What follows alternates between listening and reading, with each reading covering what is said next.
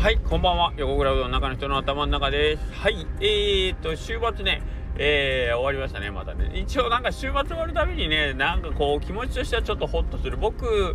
ら、僕の感覚で言うと、やっぱり日曜日が終わると、えーと、まあその週が終わったなという感じがしますね。多分皆さんとは、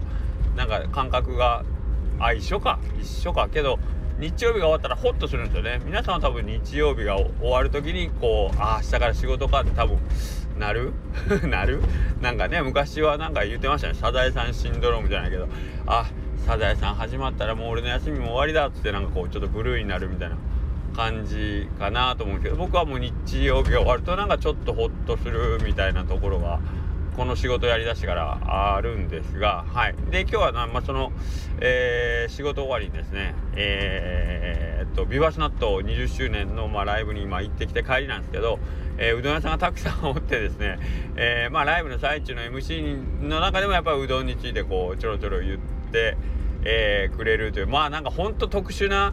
うんと愛され方っていうこれはまあ僕らうどん屋業界にねいるからそう思うところもあるんでしょうけどけどなんか非常になんかこうオンリーワンな、えー、立ち位置を獲得してる。狙ってやってたかどうか分かんないけどけなんか自分の好きなものをこう融合させてそれで、えーとまあ、本業の、えー、音楽の方もまあ、こうやって今日もうどんさん結構いましたしね、はい。えー、10人とまではいかんけどあ10人おったおったおったおったからなんかそういう風にねえー、っと輪が広がっていくっていう非常になんかいい感じだなと思ってこう見て見てたりもしてたんですけどえー、っとそのうどん屋連中もね今日来てたその連中も言うたら自分らのライブが来週あるわけ。ね、大島君にしても横田君にしても清水さんにしても、えー、で来週自分たちのライブがある中でね今日そのビバスナットとか、まあ、他の出演者のステージをどういうふうに見てたんかなと思ってなんか最後その辺聞こうかなと思ったけどちょっとあのゆっくり話す間もなく僕先帰ってるんですけどなんかすごいあの何、ー、て言うかなすごい今日のライブハウス箱もすごい小さくてえー、っとまあ50人でちょうどぐらいかな。100人だったらちょっと苦しいかもみたいな、えー、まあトゥーナイス来週僕らがそれこそえー、っと出るえー、ライブハウスの下なんですけど、うん、だったんですけど、僕ちょっと初めて入ったんですけど、めちゃくちゃなんか懐かしいっていうなったんですよ。あのー、中学校の時とかね、あのー、そういうこと、初めて先輩たちがバンドを組んでる、その先輩たちのバンドを見に行ってたようなライブハウスが、あまあ今日行ったようなライブハウスのキャパで、で、言ったら中学校の時になんかその、まあちょっと背伸びしてさタバコとかお酒とかなんかやり始めたような頃。で僕は残念ながらそこに乗り遅れたっていうかまあタバコもお酒も特にそんなやりたいと思わなかったし悪悪ぶりたいみたいなのが特になかったんで悪への憧れみたいなのも特になかった。ただバンドはかっこいいなと思って見に行ってたんですけどそのライブハウスのあのちょっとタバコの匂いで充満してるあの小さい空間とかに行った時になんかこう自分がすっごい大人になったし、えー、っと、自分は何もしてないけど、けど悪いことしてるような。どうだったやろね中学生的にライブハウス行くっていうのは悪いことだったんか分からんけど、けどなんか、なんとなくその、うん、あの、ちょっと、あのー、なんていうかね、自分たちが普段いる世界とは全然違うアンダーグラウンドにちょっと触れるみたいな感じを、えー、の中でなんかすごいドキドキしてたんを覚えてますね。周りにはなんか怖そうな兄ちゃんがめっちゃいっぱいいるとこに中学生がね何人かおってでそういことめっちゃパンクスがいっぱいおる中に中学生バンドが出るみたいなね。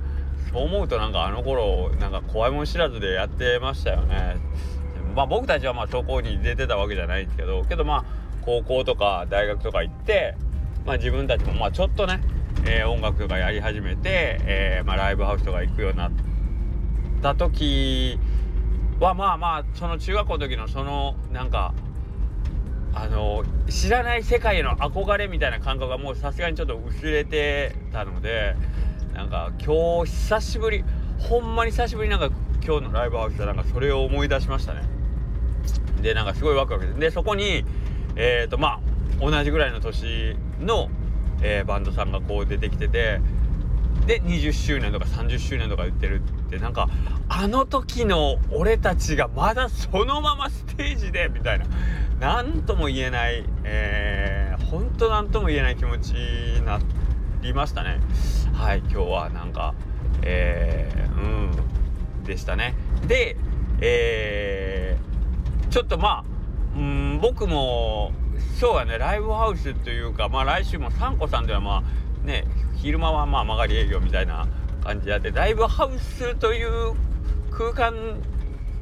とはちょっとなんかそのもうちょっとオープンな感じはするんですけどけど久しぶりっすね出んのね。よくよくよく考えてみれば本当に。